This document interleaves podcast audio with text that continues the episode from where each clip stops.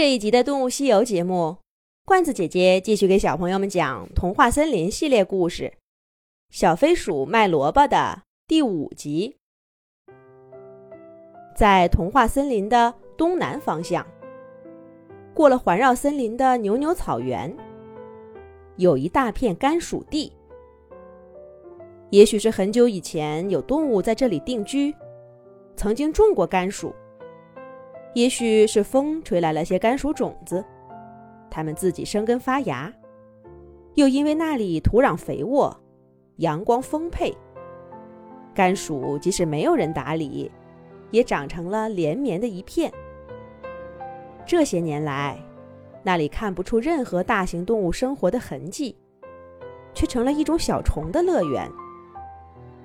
起初只是一两只，他们发现这里的甘薯叶子。太美味了，便呼朋唤友，奔走相告。没过几年，就成了个大家族。他们太爱这片甘薯地了，就连名字也改了，叫做甘薯书龟甲。渐渐的，就连他们自己都忘记了从前的名字。而狐狸商人给小飞鼠的一袋金币。正是这样一些甘薯书龟甲。大概去年的这个时候，狐狸商人第一次来到这片甘薯地。起初，小书龟甲们很紧张，他们不知道这位可怕的大动物想干什么。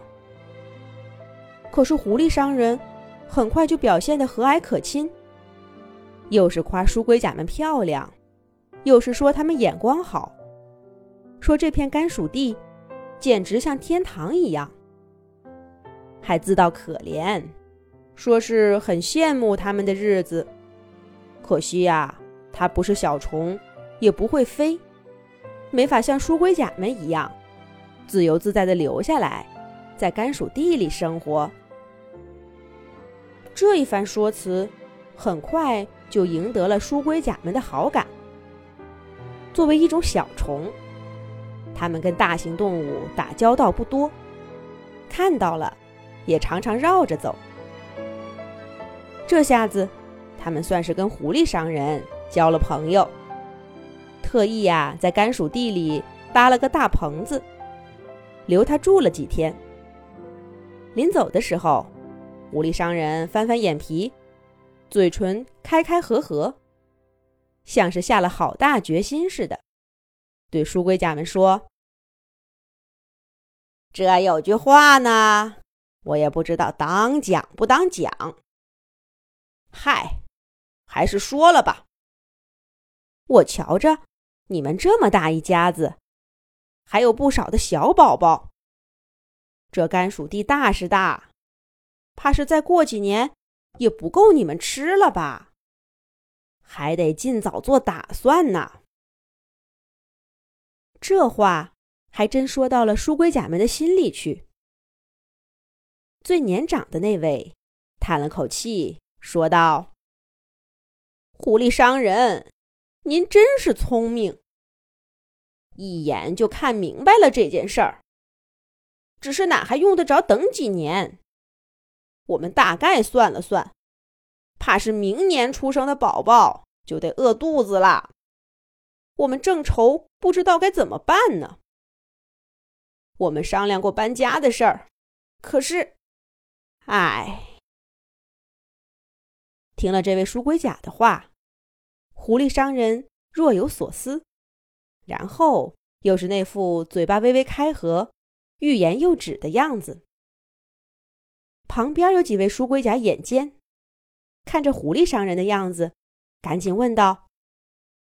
狐狸商人，您见多识广，帮我们想想吧，能去哪儿找找出路呢？狐狸商人略一思索，便有了主意。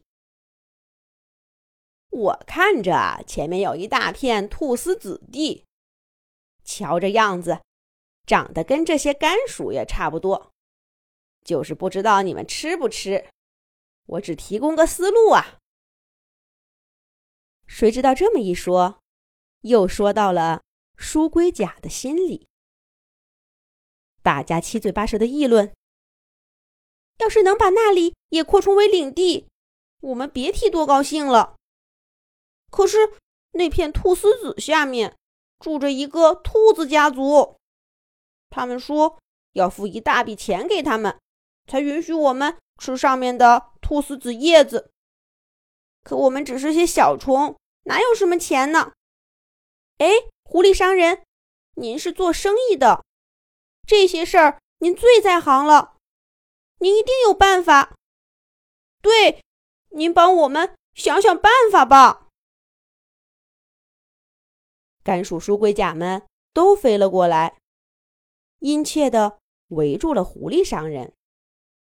狐狸商人看着眼前。金灿灿的甲虫们若有所思的笑了笑。狐狸商人有办法吗？